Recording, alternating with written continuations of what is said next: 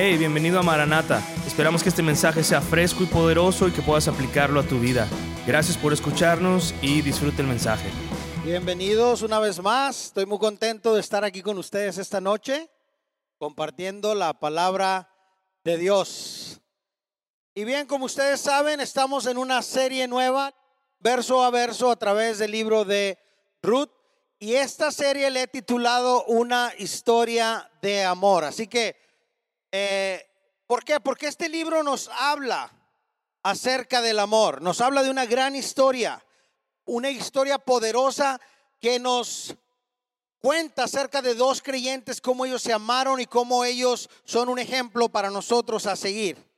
Y hoy podemos ver aquí en nuestras pantallas el texto y el título que vamos a estar teniendo en esta noche. El, el texto que vamos a ver es Ruth capítulo 1 Vamos a leer del verso 6 al verso 17. Y el título de nuestro sermón es Socios con Dios en la salvación. Anótalo. Socios con Dios en la salvación. Otra vez, vamos a estar viendo el libro de Ruth capítulo 1, leyendo los versos del 6 al verso 17. Antes de abrir nuestras Biblias, tengo un par de preguntas que hacerte. ¿Qué tipo de personas crees tú que Dios está buscando para asociarse en la salvación? ¿Crees tú que Dios está buscando superhéroes como este bebé para asociarse con la salvación? ¿O crees que Dios está buscando ángeles para asociarse con ellos y poder compartir la palabra de Dios? Solamente con ángeles, algo santo puede compartir la palabra de Dios o la salvación aquí en el mundo. ¿Tú crees que Dios busca este tipo de cosas para asociarse? ¿Qué piensas? ¿O crees tú que Dios está buscando personas así como el pequeño Manuelito? Esta es la foto de Pastor Manuel cuando estaba chiquito. ¿Tú crees que Dios está, pero se rieron, pero realmente ese es Nacho Libre, Nacho, Nacho Libre chiquito? ¿Tú crees que Dios está buscando este tipo de personas? ¿Sabes qué está buscando Dios? Dios está buscando asociarse con personas como tú y como yo. Y vamos a ver hoy cómo Dios se asocia con esta creyente llamada Noemí para llevar la salvación a una joven llamada Ruth. Y en esta historia va a haber muchas lecciones para nosotros que vamos a aprender. Pero también vamos a aprender cómo es que Dios quiere asociarse contigo para que puedas también compartir el mensaje de salvación. Y vamos a encontrar en este estudio cuatro claves para que te asocies con Dios en la salvación. Anótalo. Cuatro claves para que te asocies con Dios en la salvación. Entonces comencemos, por favor, abre tu Biblia a Ruth capítulo 1. Dígame amén cuando ya esté ahí. Ruth capítulo 1 y leemos el verso 6 al verso 9. Verso 6 al verso 9. Dice así, entonces se levantó con sus nueras y regresó de los campos de Moab porque oyó en el campo de Moab que Jehová había visitado a su pueblo para darles pan. Pues salió pues del lugar donde había estado y con ella sus dos nueras, y comenzaron a caminar para volverse a la tierra de Judá. Y Noemí dijo a sus dos nueras, andad, volveos cada una a la casa de su madre. Jehová haga con vosotras, perdón, Jehová haga con vosotras misericordia, como la habéis hecho con los muertos y conmigo. Os conceda Jehová que halléis descanso cada una en casa de su marido. Luego las besó y ellas alzaron su voz y lloraron. Vamos a orar. Padre, gracias por tu palabra. Señor, habla nuestro corazón en esta tarde, Dios, que podamos entenderla. Que tú hables, Señor, y que traigas fruto a nuestra vida. En el nombre de Jesús. Amén.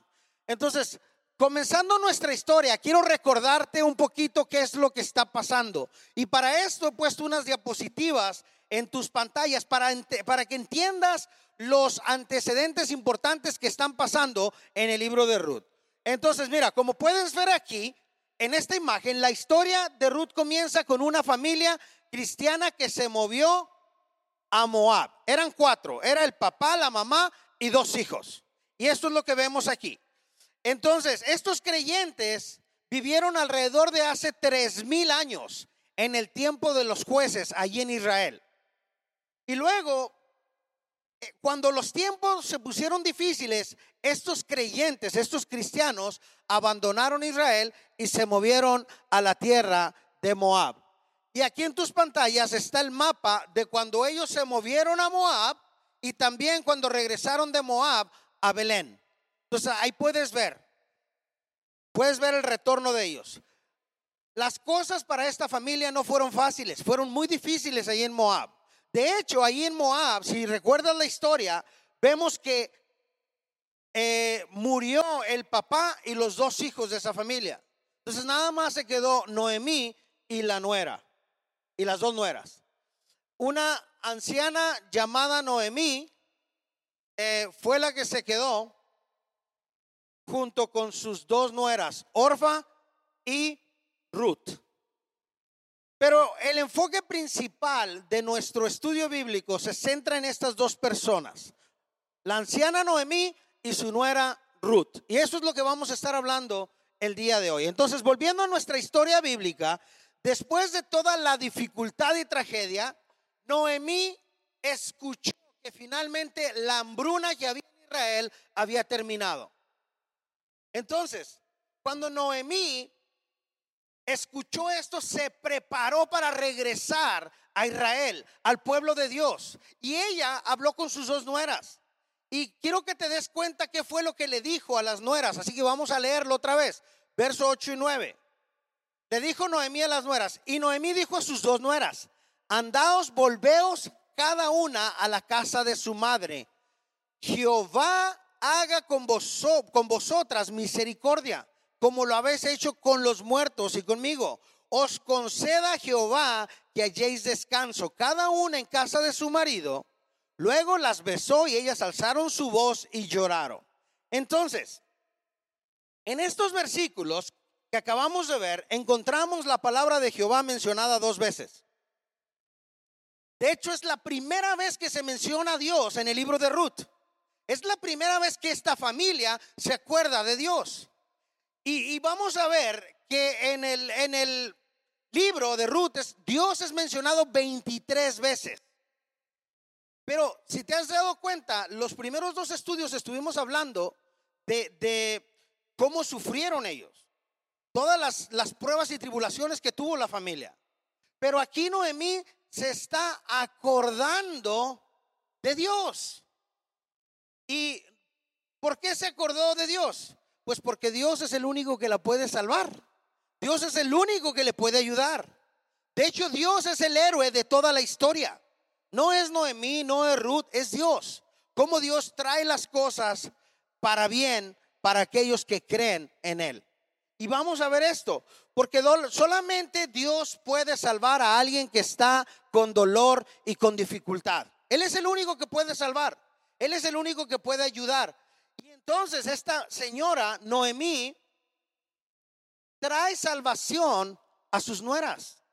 Les ofrece salvación a sus nueras. Y ahorita lo vamos a ver. Entonces, cuando Noemí estaba en el punto más bajo de su vida, se acordó de Dios. Y ella dijo, Jehová tenga misericordia de ustedes. Se acordó de Dios. No habían mencionado a Jehová. Y empieza a hablarles a ellas de Dios. Porque acuérdate, las moabitas adoraban a sus dioses. Ellas no eran cristianas. Ellas eran paganas. Ellas no creían en el Dios que tú y yo creemos. Y si estás tomando notas esta tarde, en esto encontramos nuestra primera de nuestras cuatro claves para asociarnos con Dios en la salvación. Número uno, aquí está. Debes de tener el, el valor para hablar de Dios. Para asociarte con Dios en la salvación, número uno, debes de tener el valor para hablar de Dios. Eso es lo que Noemí estaba haciendo. Después de un tiempo difícil en su vida, ella comenzó a hablar a la gente de Dios. Cristiano, Dios te ama tanto que Él ha confiado en ti el mensaje de salvación. Dios ha puesto en tus manos el mensaje de salvación para que tú puedas llevarlo. Él no contrató ángeles. Él no le dio la tarea a sus ángeles. Él podía haber enviado a sus ángeles. Pero Él no lo hizo. Él te envió a ti, a cada uno de nosotros, a compartir el mensaje de salvación. Y eso es lo que estaba sucediendo aquí con, con, con Noemí. Dios quiere que tú menciones su nombre. Que compartas el Evangelio con la gente que está a tu alrededor. Que no tengas miedo de compartir el Evangelio. Porque el plan de Dios desde el principio era asociarse contigo para que tú pudieras compartir el mensaje de salvación. Entonces, que no te dé miedo. Debes de tener el valor para hablar de Dios con las personas. ¿Cuáles personas? La gente que está a tu alrededor, tu familia, tus amigos, tu trabajo, la gente de la comunidad. Escucha lo que la Biblia nos dice acerca de esto en Filipenses 2.13. Mira, están tus Dice, porque Dios es aquel que en vosotros produce así el querer como el hacer por su buena voluntad. Dios quiere producir en ti esas ganas de compartir el Evangelio. Pero tú también tienes que estar abierto. Si a ti te da pánico, si a ti te da miedo compartir el Evangelio, si tú no quieres ser un embajador, un emisario del Señor, ¿qué crees? ¿Qué va a suceder? No vas a traer almas para el Señor. Y Dios quiere asociarse contigo para que tú puedas traer almas al Señor. Si estás conmigo, iglesia. Pero mira también, Pablo nos habla de la asociación con Dios. En 1 Corintios 3, 9, mira lo que nos dice. Porque nosotros somos qué? Colaboradores de Dios. Somos socios. Somos trabajadores. Estamos junto con Dios en la industria de producir salvación.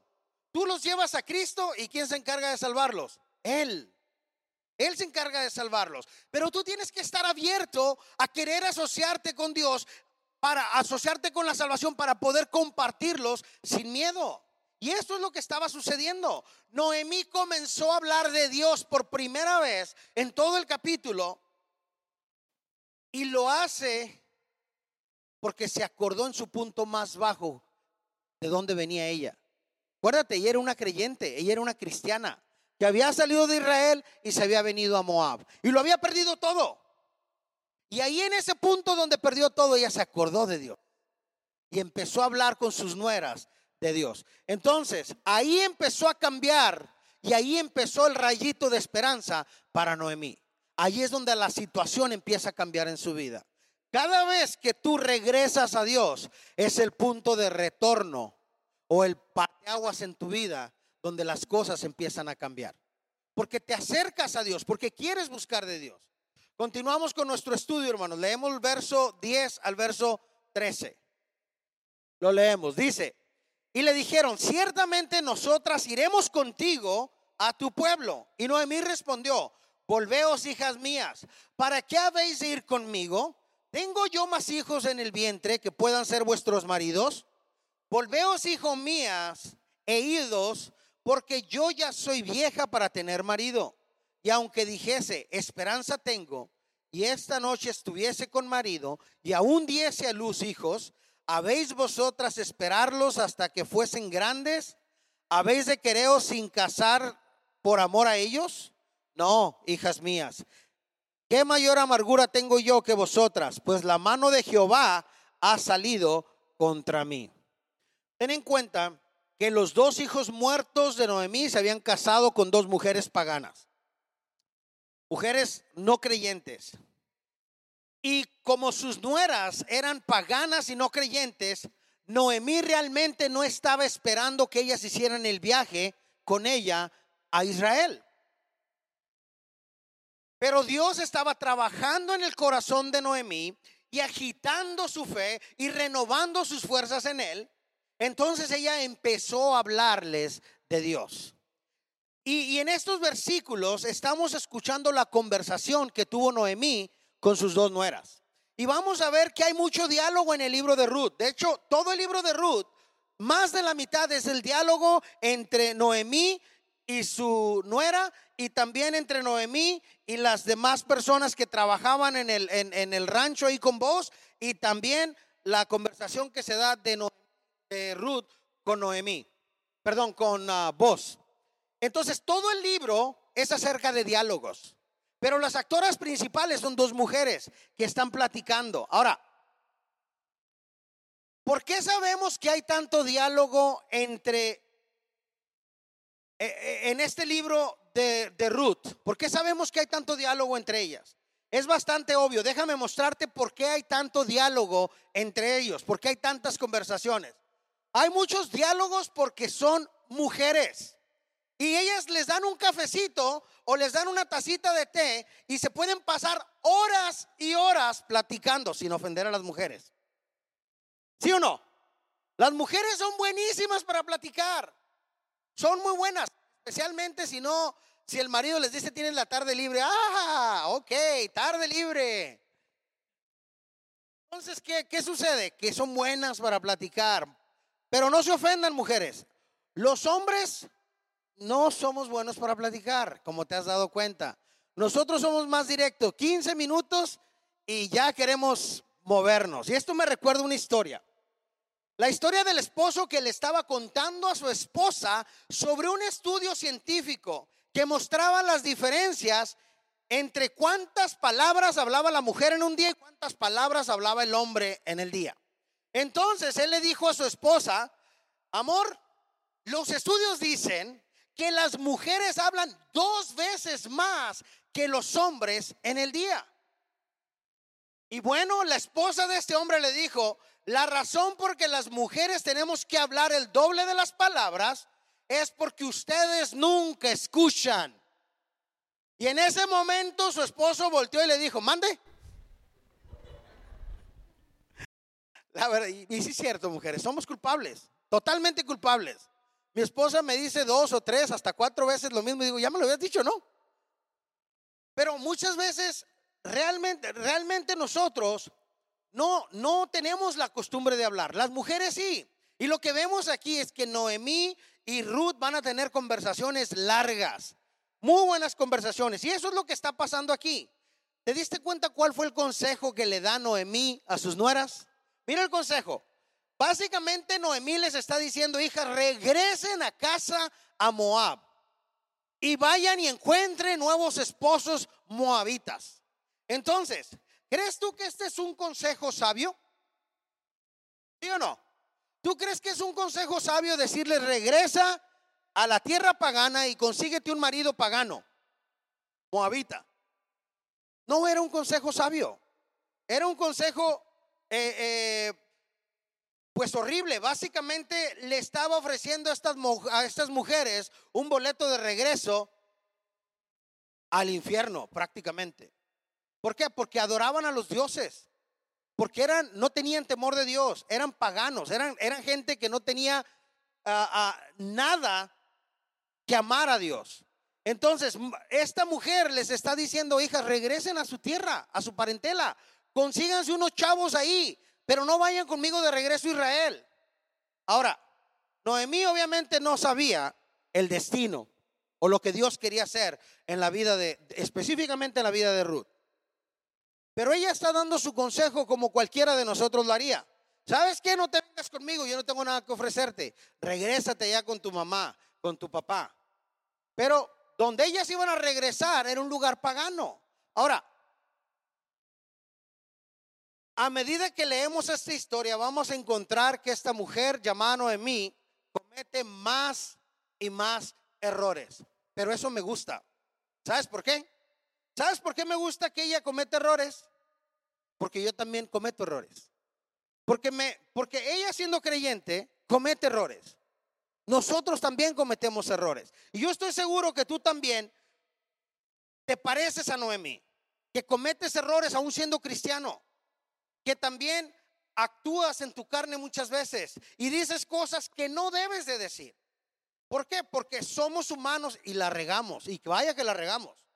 Entonces puedo identificarme con Noemí. Sin embargo, Dios está asociándose con esta mujer creyente, pero imperfecta, para traer salvación a la vida de Noemí, a la vida de Ruth, perdón.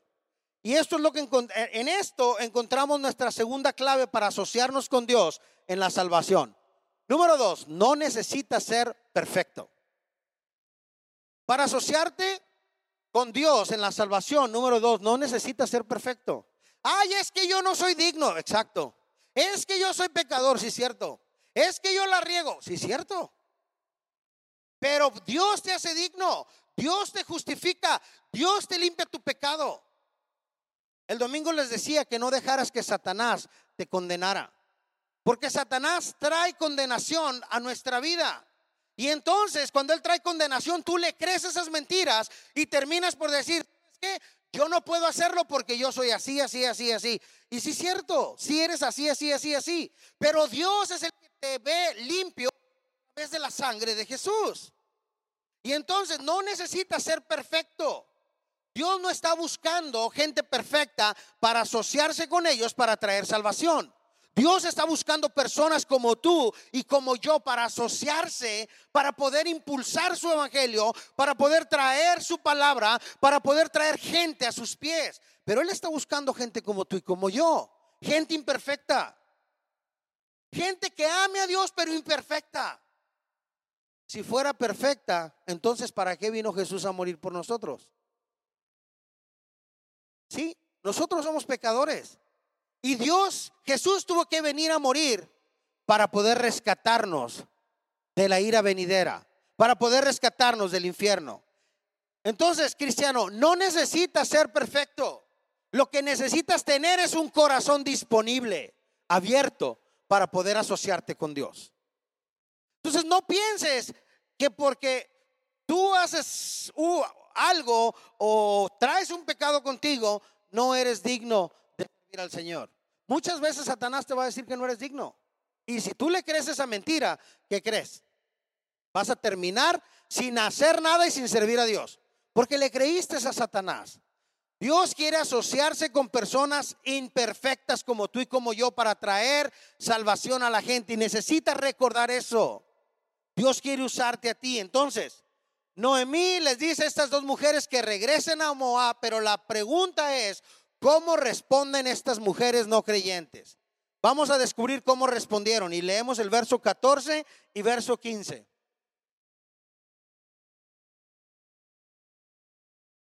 Dice, y ellas alzaron otra vez su voz y lloraron. Y Orfa besó a su suegra, Marut se quedó con ella. Y Noemí dijo, He aquí tu cuñada se ha vuelto a su pueblo y a sus dioses. Vuelve tú tras ella. Entonces, lo que estaba haciendo aquí Noemí es alentar a Ruth que regresara por donde ya se había ido Orfa. Dijo, Orfa ya se fue, vete. Tú también vete. Regresa a la tierra pagana de Moab. Pero lo que leemos aquí es que cada una de estas jóvenes viudas hizo algo diferente. Una se fue y otra se quedó. Mira lo que dice el verso 14. Ellas alzaron otra vez su voz y lloraron. Más Orfa besó a su suegra, o sea, Dios te bendiga, suegra. Más Ruth se quedó con ella. Entonces, una agarró camino, la otra dijo, no, no, no, yo aquí me quedo contigo. Ruth se aferró a su, a su suegra, perdón, y decidió quedarse con ella y decidió seguirla y decidió adorar al mismo Dios que esa mujer, esa suegra llamada Noemí estaba adorando, aunque Ruth no lo, no lo conocía. Pero Ruth dijo, yo me voy a quedar aquí. Y estoy seguro que Ruth estaba viendo el testimonio de su suegra, Noemí. Pero Orfa no, Orfa decidió darle un beso, el beso de Judas y decirle, Dios te bendiga, suegra, ahí te guacho. Yo sí voy a buscarme un varón moabita y pues ahí te veo, ahí, estamos en contacto. Te mando un WhatsApp a ver qué onda, ¿no? Pero sabemos que esta mujer, Ruth, perdón, Orfa, sí escuchó acerca de Dios. Orfa escuchó las palabras de su suegra cuando le estaba hablando de Dios. Entonces, cuando los tiempos empezaron a ponerse difíciles, ¿qué hizo Orfa? Corrió, se fue, huyó. Y muchas veces nosotros así somos. Cuando las pruebas llegan a nuestra vida, del lugar de buscar a Dios, corremos. Nos alejamos de Dios, así como Orfa lo hizo. Y debemos de tener cuidado porque es muy fácil regresar al mundo. Es muy fácil regresar a las cosas del mundo. ¿Y sabes por qué Orfa se fue? Por una sencilla razón. Orfa se fue porque ella se dio cuenta que era muy difícil seguir a Dios. Orfa dijo, ¿sabes qué? No, yo no puedo con esto. Este rollo de seguir a Dios es algo totalmente diferente para mí y yo no puedo. Pero recuerda que Jesús dijo en Lucas 9:23 que para seguirlo a Él debemos de negarnos a nosotros mismos, tomar nuestra cruz y seguirlo.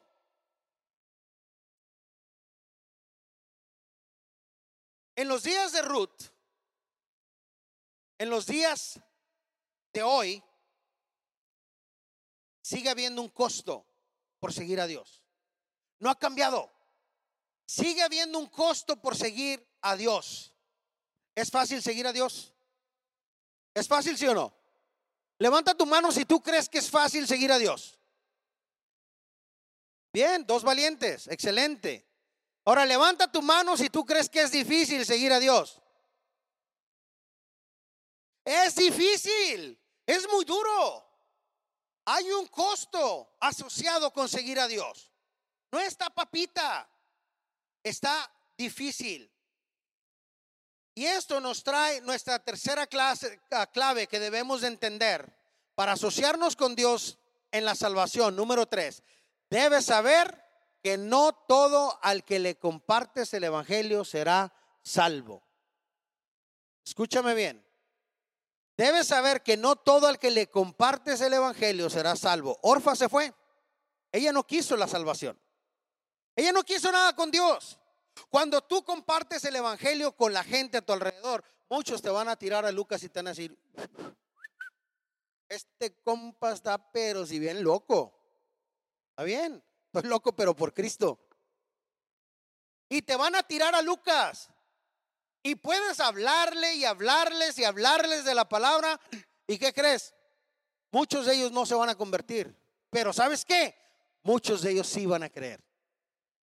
Tú, tu meta no es que todos los que tú le hables se conviertan al Evangelio. Porque yo no conozco una persona que le haya predicado a 100 personas y las 100 personas se hayan eh, eh, eh, convertido. Inclusive Pablo o el Señor Jesucristo, cuando él compartió, ¿qué sucedía? ¿Qué sucedía con los fariseos? ¿Qué sucedía con la gente? La gente negó a Jesús. Cuando tú estés predicando, no esperes que toda la gente se convierta al Evangelio. Pero algo que sí tienes que hacer tú y yo es compartir el Evangelio. No importa si la gente se convierte o no, ese no es tu trabajo. Ese es trabajo de Dios. Dios tiene que alcanzar a la gente, no tú. Porque en el momento que tú piensas que tú estás alcanzando a la gente, entonces ya se convierte en tu evangelio. Ya no es el evangelio de Dios. Entonces, cuando tú vayas a compartir el evangelio, ten en mente esto. Pídele a Dios esto y dile, Dios, yo sé que tu palabra es verdad y tiene poder. Toca el corazón de la persona a la que le estás compartiendo y deja que Dios haga su chamba. Otra ventaja que tú tienes es que si tú vienes aquí a la iglesia Capilla Calvario, tú sabes que al final de cada servicio compartimos el Evangelio. Y todas las personas nuevas que llegan a la iglesia y escuchan el mensaje, ¿se convierten? No. ¿Por qué? Porque no todos los que escuchan el mensaje de salvación se van a convertir, pero sí puedes tener la garantía que cada servicio se va a compartir el mensaje de salvación. Y ya está en ellos decidir si quieren o no quieren tener ese encuentro con Jesús. No puedes tú salvar a las personas, pero Dios sí puede. Acuérdate de esto. Tu trabajo en esta asociación de la salvación es simplemente compartir con la gente el mensaje de salvación. Es todo. Es la parte que te pertenece. Compartir. No tener miedo. Compartir el Evangelio. Y deja que Dios haga lo que tenga que hacer. Y aunque no todos lo van a aceptar, ten la garantía que algunos sí van a aceptar el mensaje de salvación. Entonces, no te canses, no tires la toalla, no te rindas, sigue compartiendo el mensaje de salvación. Porque así como Orfa le dijo no a Dios, Ruth le dijo sí a Dios. Y entonces vemos dos contrastes diferentes. Y cuando tú estás compartiendo la palabra con dos, con cuatro, con seis, con 20, 30, 40, 50 personas o con quien sea, hay un contraste en la vida de las personas. Hay personas que están recibiendo el mensaje y hay otras personas que están en la luna. Y esas personas que están recibiendo el mensaje tienen un encuentro con Jesús. Y esa es tu chamba, compartirles el mensaje de salvación. Así que sigue tirando la red. Tarde que temprano vas a agarrar un pescado. Cuando vas al mar y tiras la red, los que son pescadores, no esperas que la red salga llena de pescado. Digo, es una gran bendición si sale así. Pero tú sabes que vas a agarrar a lo mejor algún que otro pescadito y bueno, qué bueno que cayó en la red. Tarde que temprano van a llegar los peces a la red. Pero sigue tirando la tarraya, sigue tirando la red para que la gente venga a conocer de Cristo. Si estás conmigo? Vamos a ver entonces, ya para terminar nuestra historia, lo que sucede con Ruth. Estos dos versos que vamos a leer son los versos más hermosos y populares y creo que son los mejores versos que vas a encontrar en el libro de Ruth. Así que vamos a leerlo. Verso 16 y verso 17. Respondió Ruth, no me ruegues que te deje y me aparte de ti, porque a donde quiera que tú fueres, iré yo, y donde quiera que vivieres, viviré. Tu pueblo será mi pueblo y tu Dios mi Dios. Me encanta esto. Donde tú murieres, moriré yo, y ahí seré sepultada.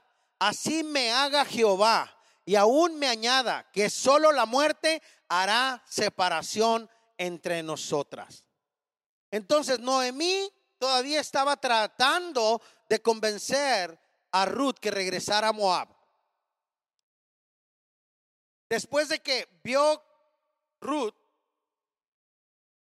que Orfa se había regresado a Moab, ella tenía ahí una decisión importante que tomar.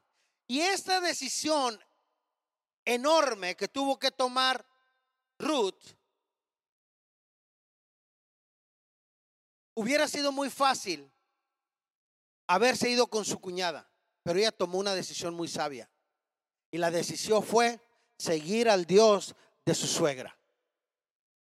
Porque estoy seguro que aún en los momentos difíciles, en los momentos que estaba atravesando Noemí, cuando había perdido a su esposo, cuando perdió a sus dos hijos, cuando no tenía nada que comer, Noemí se acordó de Dios y sus nueras lo vieron. Y Ruth dijo, yo quiero tener lo que mi suegra tiene. Y le está diciendo claramente, tu Dios será mi Dios. Donde tú vayas, yo iré. Donde tú murieres, ahí que me sepulten a mí también. Increíble. ¿Le dirías eso tú a tus suegros? Ay, ¿por qué se ríen? Qué gachos, ¿eh?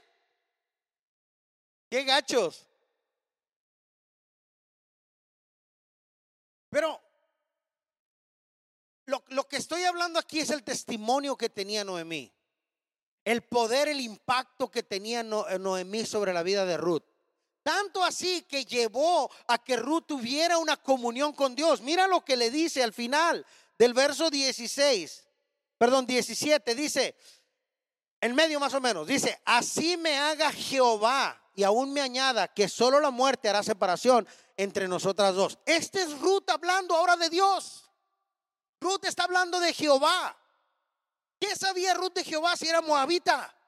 Era pagana, adoraba otros dioses llegó a conocer a través de su suegra, a través de esa mujer piadosa que estaba recordando quién era su Dios y que tal vez empezó a adorar a su Dios. Increíble. Estas palabras, hermanos, son las primeras palabras de Ruth. Es la primera vez que Ruth habla y son unas palabras poderosas. Vamos a leerlo una vez más. ¿Qué dice? Verso 16 dice, no me ruegues que te deje. Aquí está Ruth hablando. Y me aparte de ti. Porque a donde quiera que tú fueres, iré yo. Y donde quiera que yo viviera, perdón, donde quiera que vivieres, viviré. Tu pueblo será mi pueblo y tu Dios mi Dios. Imagínate, ¿qué le podía haber contestado su suegra? Cuando ya le dijo todo eso, es como, bueno, pues hija, pues si estás así de convencida, ¿qué te puedo decir? Pero Ruth estaba convencida que quería seguir al Dios de Noemí. Y creo que en este momento exacto, cuando Ruth dice eso, es porque ya estaba decidida a seguir al Señor en su vida. Habiendo escuchado estas palabras de Ruth a Noemí, al final del verso 16, donde le dice, tu pueblo será mi pueblo y tu Dios mi Dios, entonces Ruth está contando el costo de seguir a Dios. Pocas palabras, yo voy a dejar todo para seguirte a ti. Tu Dios al que tú adoras es el Dios que yo voy a adorar. Tu pueblo donde tú vas a ir va a ser mi pueblo. Y me voy a convertir en ellos. En pocas palabras lo que le estaba diciendo es me voy a convertir en una creyente, así como tu pueblo. Y Dios se asoció con esta mujer llamada Noemí para traer salvación a la vida de Ruth.